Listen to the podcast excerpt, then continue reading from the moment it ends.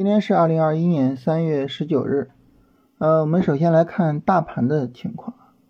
呃，我们昨天说呢，就是大盘跌破三四五零啊，那这个时候呢，它会把一个五分钟低点给破掉，而这个五分钟低点的破位呢，会确认三十分钟的背离啊，这个时候呢，我们就需要去考虑出场。那今天呢，一开盘啊，大幅度的低开啊。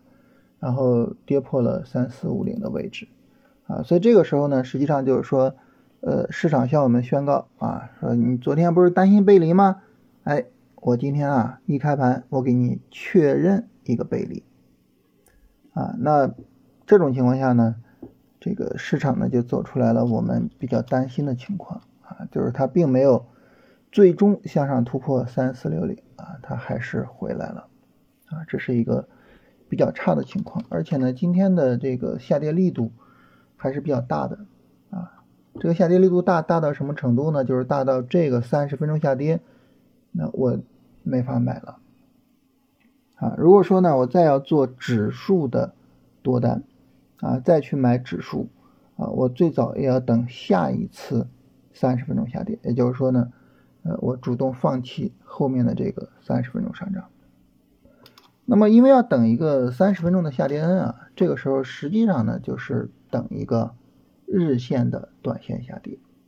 也就是说呢，我们就理解啊，说三月九号以来的反弹啊，一直到三月十八号，这个反弹就确认结束了啊。现在呢，市场走新的日线短线下跌啊，那么这个日线短线下跌的力度，在很大程度上就决定了后市的整体走向。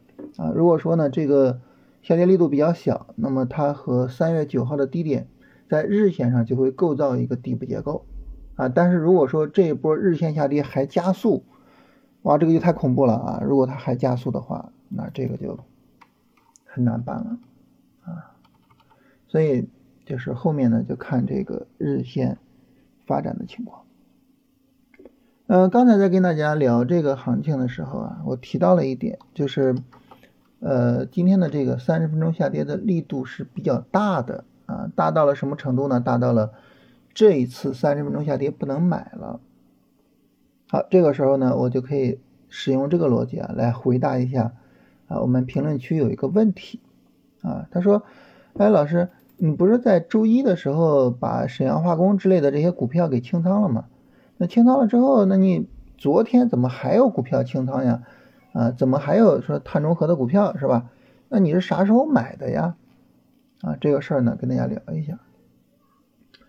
呃，在行情就整个走势不明朗的时候啊，有些时候呢，你需要做一些频繁的进出操作啊，这个是没办法的，这个是行情去要求你做的啊。那这个频繁的进出操作呢，它的根本原则就是我说的。在三十分钟上涨的过程中，你要去考虑这个上涨行不行，我们要不要出场？在三十分钟下跌的时候，你要去考虑这个下跌的力度怎样啊？我要不要去买入？啊，这就是一种啊超短线的频繁的进出处理。在周一的时候呢，因为这个拉升力度不行啊，涨不上去啊，所以这个时候呢，我们就说这行情要不算了吧？啊，我给大家说，我当时跟振兴说。这行情不行啊，我们要去清仓，是在十点半说的，啊，当时正好是大盘的最高点，因为整个拉升就是过不去，啊，这走势不行了。但是你说它跌的时候跌下来了吗？它其实也没跌下来，啊，也没跌下来。我在周一晚晚上跟大家聊的时候我就说嘛，我说下跌不盲目看跌是吧？我们后边呢准备去再买股票。大家找一下当时的音频啊，我当时专门强调这个啊，也就是说什么意思呢？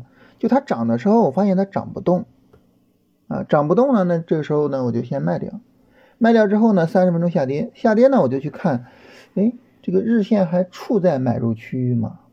我发现日线还处在买入区域，还没有问题，没有问题呢，那我就去看，说三十分钟这下跌，这力度行不行啊？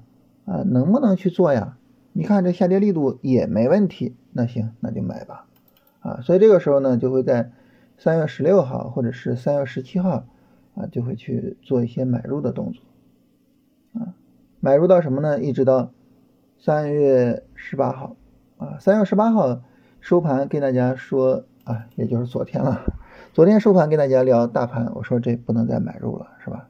不能再买了啊！你要等大盘调整，不能再买了啊！当然今天这一调，那就你就出嘛，对吧？出场，然后而且不买了啊，这就耐心等一等了。所以这就是一个什么呢？就是市场在一个底部构造的过程之中呢，它整个构造比较复杂。它跌的时候，三十分钟跌的时候跌不下去，那行，那我就买一些啊。三十分钟往上涨，涨不起来，那要不然那我就卖一些。它再跌跌不下去，日线还在买入区域啊，不行我就再买一些。它再涨还是涨不上去，涨不上去那我就再卖呗。所以它整个走势本身就。震荡啊，然后比较复杂呀，所以整个操作处理呢也会比较复杂一些啊。这个这个没有办法啊，这个是行情要求的啊。那么关于这种处理呢，我们可能需要强调两点啊。第一点呢，就是这个操作呢本身比较复杂啊。那复杂呢，就意味着你如果一旦处理不好，一旦把它演化成说三十分钟一涨，哇，这这行情不会起来吧？赶紧买。三十分钟一跌，我操，完蛋了！哎呀，这市场低位下跌，完蛋了！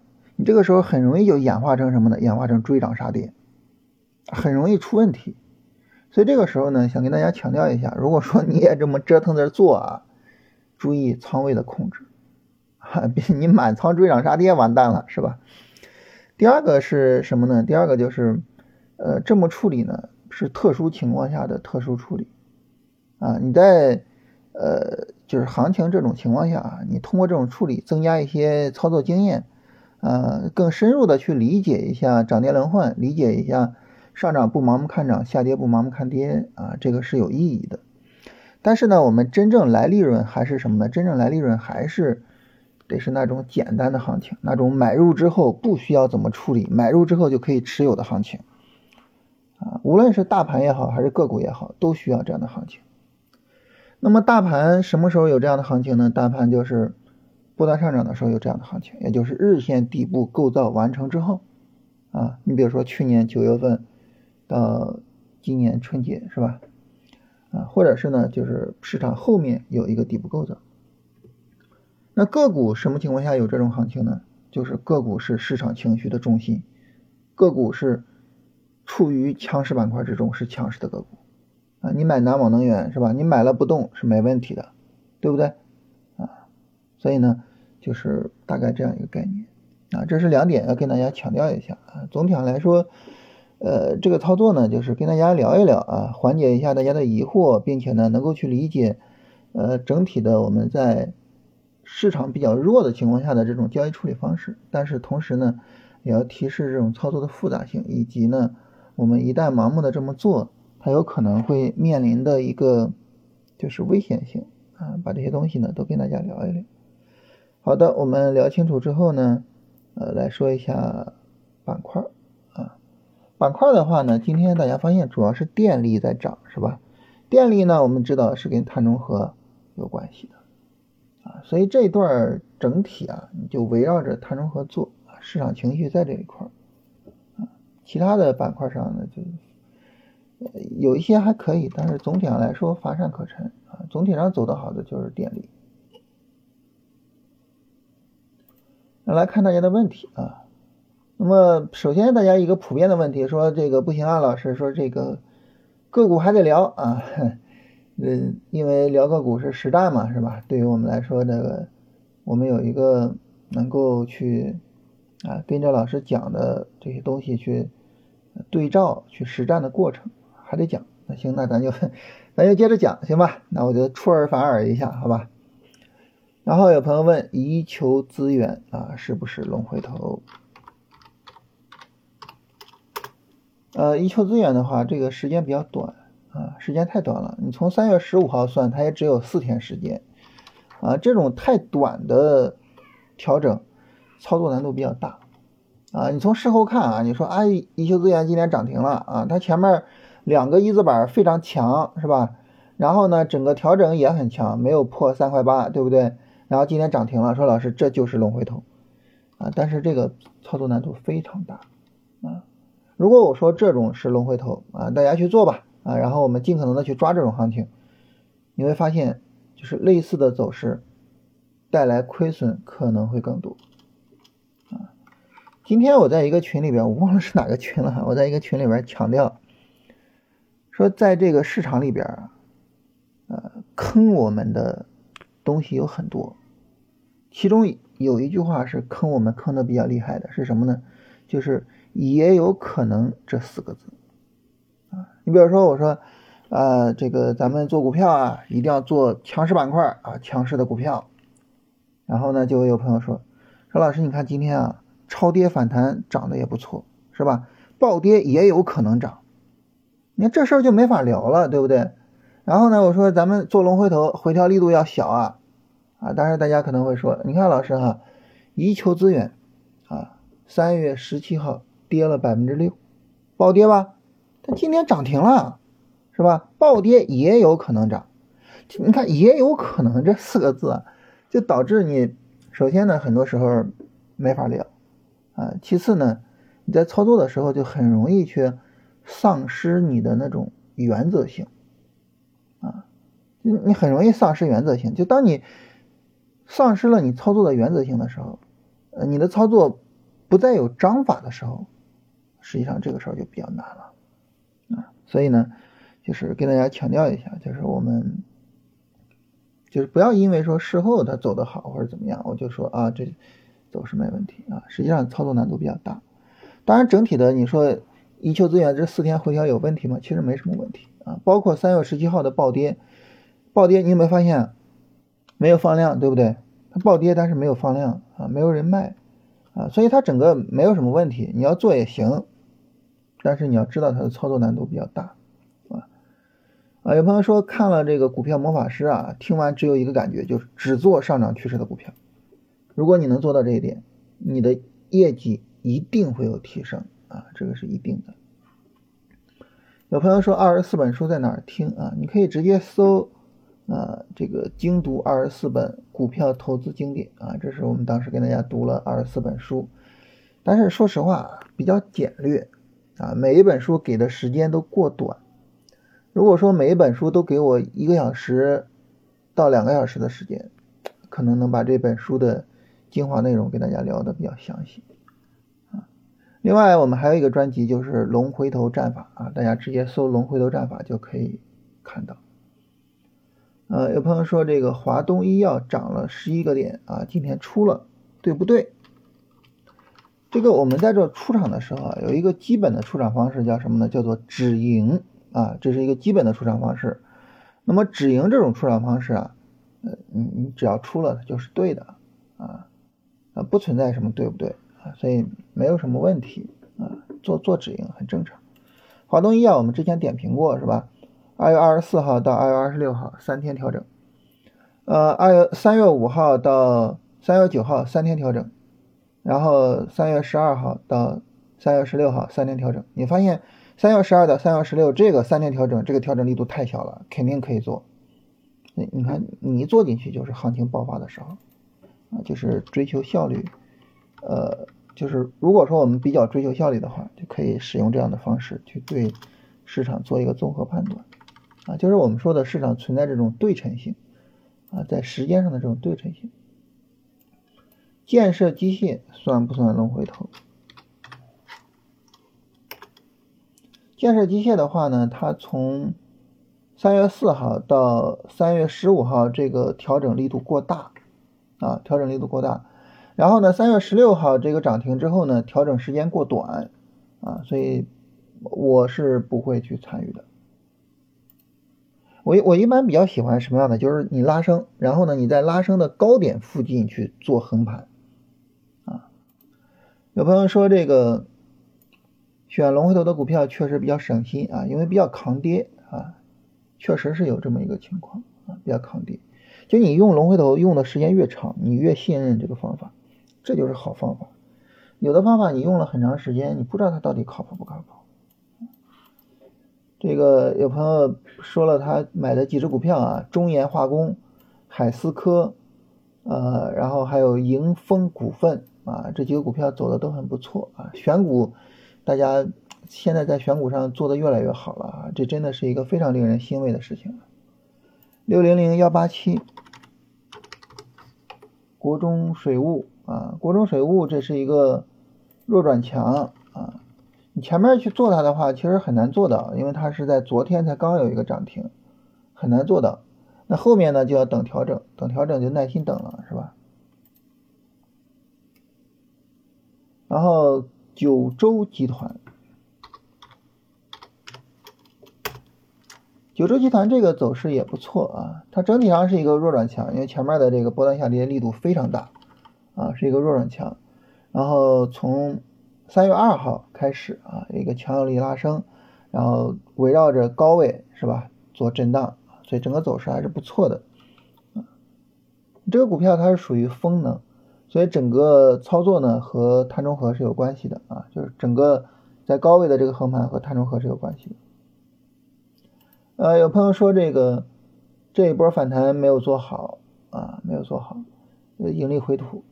这个主要呢还是没有理解强反弹中的那个强字啊。我们当时跟大家做直播啊，聊怎么强反弹是吧？当时重点强调。强反弹核心在“抢”这个字上，一定要快进快出。啊，有朋友问这个节能风电啊，是不是龙回头？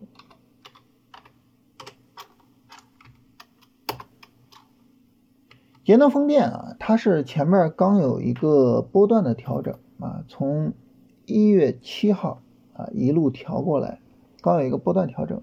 然后呢，这个波段调整呢，它有一个日线高点，大概是在四块钱左右，啊，前面等于呢突破了四块钱，啊，到了四块三毛四附近，然后经历了一个三十分钟的调整，啊，是这么一个走势，啊，我们我我我们这样去理解它，啊，所以呢，这个三十分钟调整呢，等于是对四块钱这个突破的一个确认，啊，就大概这么去理解这个行情，啊，但是你针对这两天的话，它肯定不是一个日线调整，是吧？就是个三十分钟调整。这个股票整体上啊，这个波前面的这个波段调整调的是非常漂亮的。其实，在三月十一号前后，这个波段是可以去做的，调的非常漂亮。西安旅游追高，哈，这个一说追高就很明显，这个就是就是没有怎么样的，没有耐心等这个龙回头啊。你有耐心等龙回头，这个行情，西安旅游这个走势走的是非常好的，是吧？那首先呢，它是一个弱转强啊，但是你说这个旅游作为疫情之后啊经济修复的一个重点，那么大家肯定也愿意做。我觉得年后啊，市场炒疫情修复这个概念，我觉得和这个春节档的这个电影。票房的爆发是有一定的关系的。大家以往可能没有没有发现，就是说，呃，我们的消费被这个压压了这么长时间之后，啊，那么这个整个消费结构特别畸形了之后，它的爆发会这么剧烈啊！大家一看，我的天呐，春春节档这个电影票房这么高，哇，恍然大悟，哇，这玩意儿这行啊！然后就开始炒什么旅游啊，什么酒店呀，啊航空啊之类的，是吧？我我觉得是跟这个是有一定的关系的啊。西安旅游啊，一月二十九号涨停，涨停之后呢，从二月一号一路调到二月十号，整个你可以算作是一个调整啊，就是什么走势呢？下上横的调整，对不对？啊，那么二月十号这个调整很好啊，然后又一波拉升。从二月二十四号一路调调到三月九号，这个调整也很好，高位横盘啊。那现在呢是有一个倾斜向下，它需要一个什么走势呢？需要一个和二月五号、二月八号类似的走势，就是它需要拉回前高附近，然后再横一下，到那个时候再买。所以现在不用着急。嗯，中环环保。你一听这个名字啊，带有环保，你就知道它可能跟这个近期的炒作有关系啊。现在肯定没法买是吧？要么持有，要么就等调整。时间太短了啊。我们一般一个调整七根 K 线左右，呃，分析一下 TCL 的走势。呃，这个股票啊，它跟其他科技股相比较而言，走的是非常强的。嗯，现在来说呢，等于高位上一个波段调整啊。如果说它一个日线、短线调整力度不大，很明显是可以做的。太强了，这股票。我记得之前好像，呃，有谁把 TCL 跟格林美一起来问来着？啊，整个就是这两只股票整体上的走势都非常强。全峰汽车，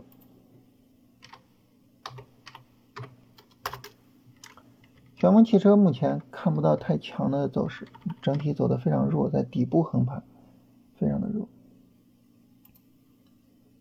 啊，如果你说被套了怎么办？没有办法，这个我们专门有一期节目给大家聊，说我没有办法处理被套的情况。呃，玻璃的强势，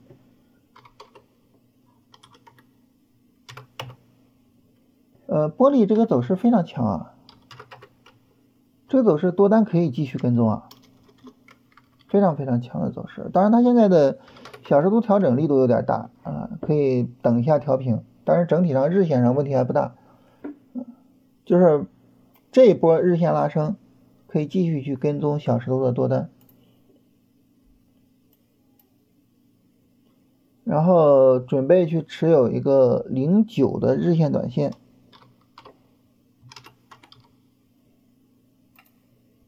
玻璃二幺零九。你现在持有一个零九的日线短线，可能不太不太对啊。关键什么时候进场的？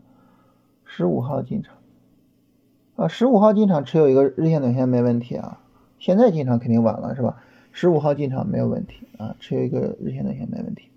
但十五号那个时候做，我我我我做不了，因为之前这个调整力度过大了啊，我是做不了。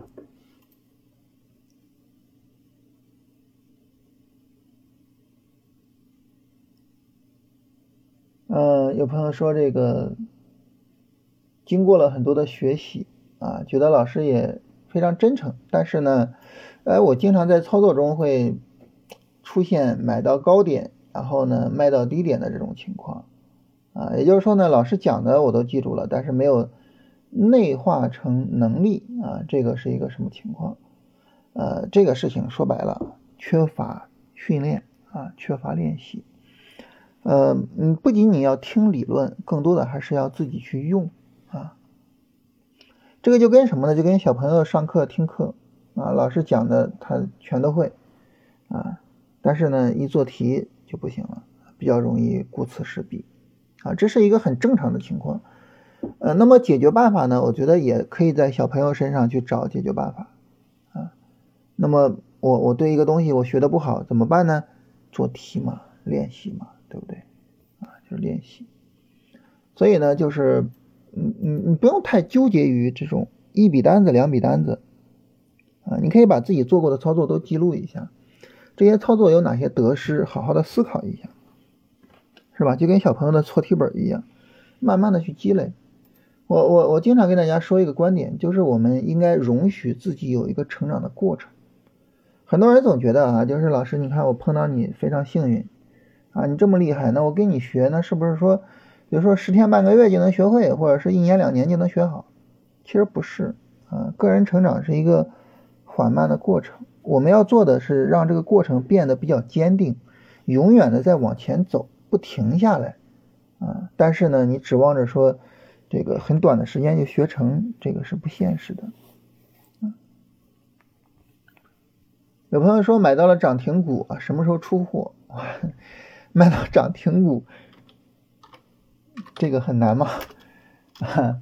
然后美瑞新材啊，美瑞新材这个涨停股呢，它说实话，这个买入买到这种涨停股具有一定的运气成分啊。这种走势什么时候出货呢？就是三十分钟有背离就可以考虑。美瑞新材后边有一个三十分钟拉升啊，如果说整体的力度不是很大的话，其实可以考虑做一下这。呃，六零零二三六。是不是龙回头？呃，然后水电有没有发展前景？那现在因为碳中和的影响啊，大家对于水电、核电、风电之类的这个炒的都比较厉害啊。然后这个股票的话，它的振幅比较大，就在调整的时候振幅比较大啊，这个需要稍微修复一下。就是而且它调整时间比较短，到现在只有四天，是吧？那后面的两三天如果调整力度整体上比较小的话，其实还是挺值得期待的。但这个股票。最近好多年了，从一五年之后就没有什么表现，啊，这个股票后续可以跟踪一下，它它要有行情的话，还是挺值得期待的。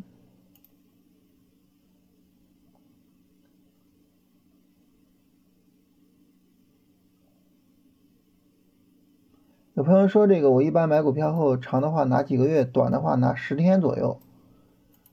嗯，这个不太对啊，你这个时间相差太大。就是你短的是十天左右，这很明显做短线；你长的几个月是做波段啊。嗯，那你这个股票我在买的时候，我请问你这只股票你准备拿十天还是拿三个月？你说我不知道，我我买了之后我看情况，我我被套了我就拿几个月，我我要赚钱了我就直接出，那 这不行，知道吧？这样的话就会导致什么呢？就是说你可能买十只股票赚的钱，最后一只股票全套里边了。啊，这种操作是不行的，最好能够怎么样呢？能够稳定一些，啊，最好能够稳定一些。就是你可以去稳定着做短线，也可以稳定做波段，最好能够稳定一些。先搞定一种交易方式啊。呃，太阳能和瑞普生物。太阳能这个走势现在横的时间越来越长了啊，已经横了五天了，但是跌不下去，这就很有意思了啊，非常有意思。它前面从这个三月三号的下跌，也基本上是跌了五天啊，时间差不多了，非常有意思了哈。然后瑞普生物，瑞普生物也挺好，也挺好，但是它整个走势太乱，不流畅。比较杂乱，这种走势我不是太喜欢，但是它整个在高位震荡比较强的。龙回头是等什么调七根？一般是调，咱们一般聊都是日线、短线操作，就是一般等日线调七根。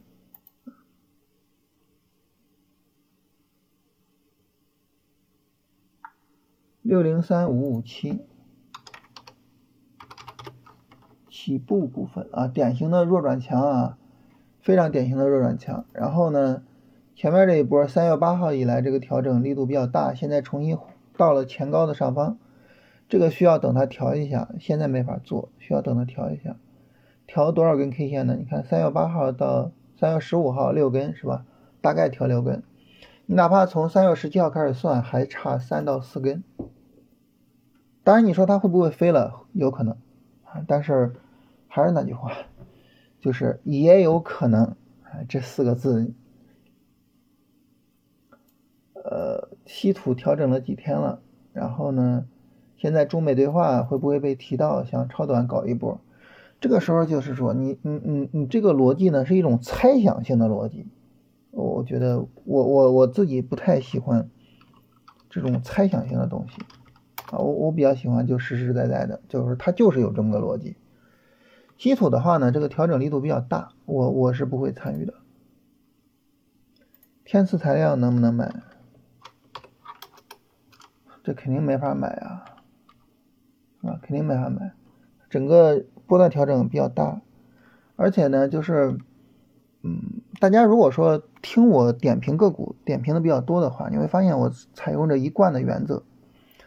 三月十七号的时候，天赐材料是有一个涨停的，但是在当天我就说，你哪怕事后涨停了，我也要说天赐材料不能买。就是我我我们一直坚持这种一贯的原则，我不会因为事后它走得好，我就改变，说啊这这这涨停了，哇这走得很好啊，你看天天赐材料这走势很明显跌不动了呀，我我不会这样，啊，不是今天它大跌了，我说天赐材料不能买啊。是当时我就这么说的，啊，就是我们是一贯的坚持着非常一贯的原则，因为我知道就是也有可能这四个字是特别坑人的，啊。那么我们需要坚定的是另外四个字，是什么呢？就是一贯如此啊，一贯如此。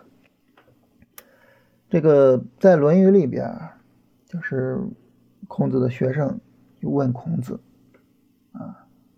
就对于学习，对于我们的学术来说，什么是重要的呢？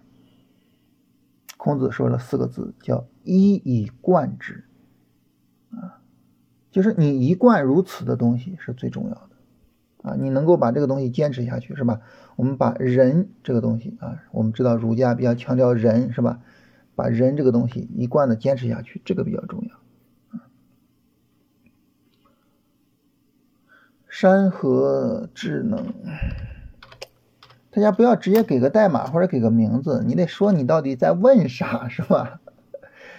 山河智能这个股票没法买啊，放量下跌，航天机电肯定不能买呀。我还没有看到走势，我就，哎，这个军工股不错啊。我本来想说这个没有看到走势就觉得不能买啊，因为军工都不行啊。但是这个股票还真不错，哇，这股票它在高位能够扛住啊，它可能是军工里边走的最好的了。啊，军工这么暴跌的走势，但是对它没有什么影响，很有意思，很有意思啊。这个可以好好跟踪一下啊。它如果说一个日线、短线下跌，跌不下去，没有把九块钱左右的位置正式的破掉。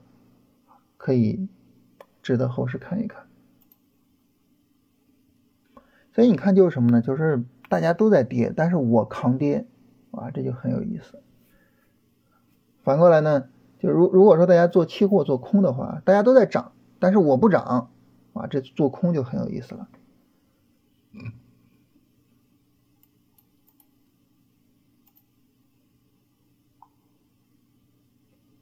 呃，豪越护理现在能不能买？嗯嗯，豪越护理是这个名字呀？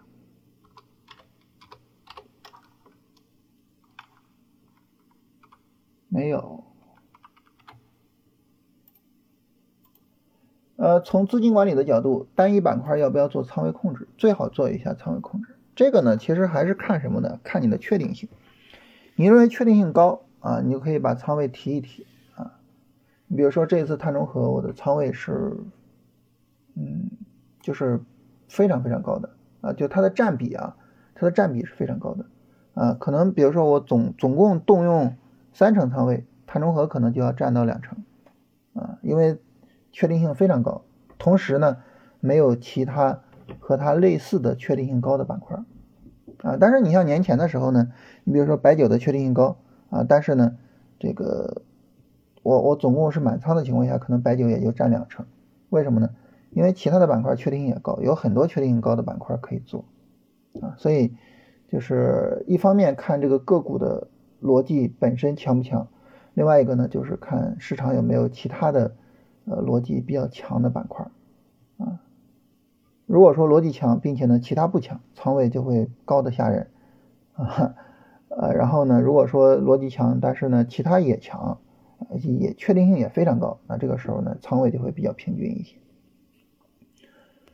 等龙回头的时候没有回头，反而每天两三个点的涨，怎么处理啊？这个我们昨天说了哈，就是那就等啊，那就不处理啊。那意思就是说，要么你现在有持单，你去持续赚这个钱，要么你就等回头，是吧？呃，你卖沈阳化工是怎么考虑的？是因为大盘反弹弱吗？还是因为什么呢？主要是因为反弹比较弱，大盘反弹比较弱啊。好，这是大家所有的问题。